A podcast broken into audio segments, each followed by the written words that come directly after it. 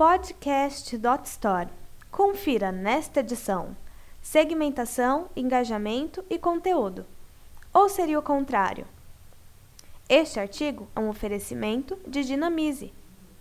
Conteúdo: Há uma fábrica de sopa de letrinhas em permanente produção, mas existem termos que vieram para ficar, neste ou no século passado. Se repete como um mantra atualmente que conteúdo é rei. Sempre foi e sempre será. Conteúdo de todo tipo. Pode ser técnico, sobre o produto, pode ser institucional, sobre a empresa e sua história, pode ser conteúdo educativo em torno do produto, dicas de segurança, uso, aplicação, quem usa no mundo, etc. Por exemplo, vinho. Você poderia discorrer sobre o produto em si, tipo de uva, safra, tipo de armazenamento, Poderia falar da vinícola, sua história, colaboradores, fundadores, sede.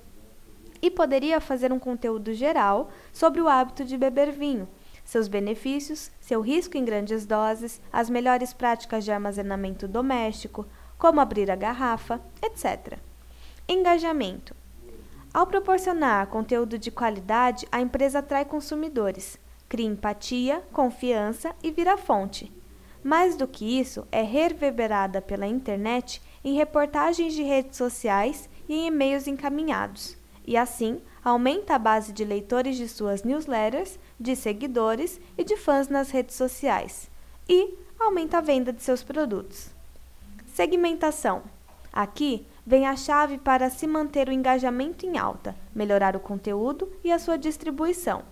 A segmentação é a chave do sucesso na internet. A era do spam acabou. Acabou o tiro de canhão e entrou o tiro de precisão. A segmentação inicia no opt-in do e-mail marketing. No seu site, na opção de cadastramento para receber e-mails, nosso fictício empresário do vinho colocaria quatro opções. As opções são: primeiro, quero receber informações sobre o produto.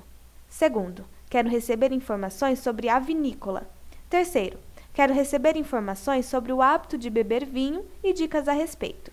E quarto, quero receber todas as anteriores. Mais legal!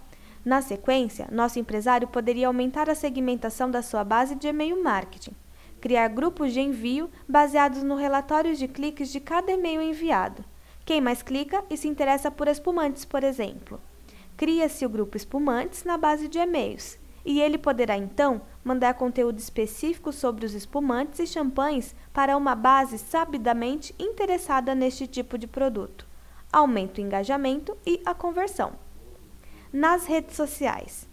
É muito importante a empresa passar a administrar a sua base de contatos em seu CRM de forma diferente do usual. Por exemplo, passando a registrar se o, se o contato é um evangelizador da marca aquele cliente ou contato que interage com os posts da empresa e de seus colaboradores, ou que comenta com frequência e curte. É possível então fazer aqui um cross-media bem bacana, selecionar uma base bem segmentada de fãs das redes sociais e enviar para eles um e-mail marketing. Bingo! Estratégia comprovadamente com altíssimos índices de conversão. Existem ainda outras dezenas de possibilidades nessa linha como o aplicativo para o Facebook, que a partir da página da rede social faz opt-in, que é o cadastramento voluntário, direto na base do e-mail marketing da empresa. Então você segmenta sua base, engaja ela e envia conteúdo pertinente e de qualidade. Pera, seria o contrário? Este artigo foi um oferecimento de Dinamize. Para ouvir outras gravações, acesse podcast.dotstore.com.br.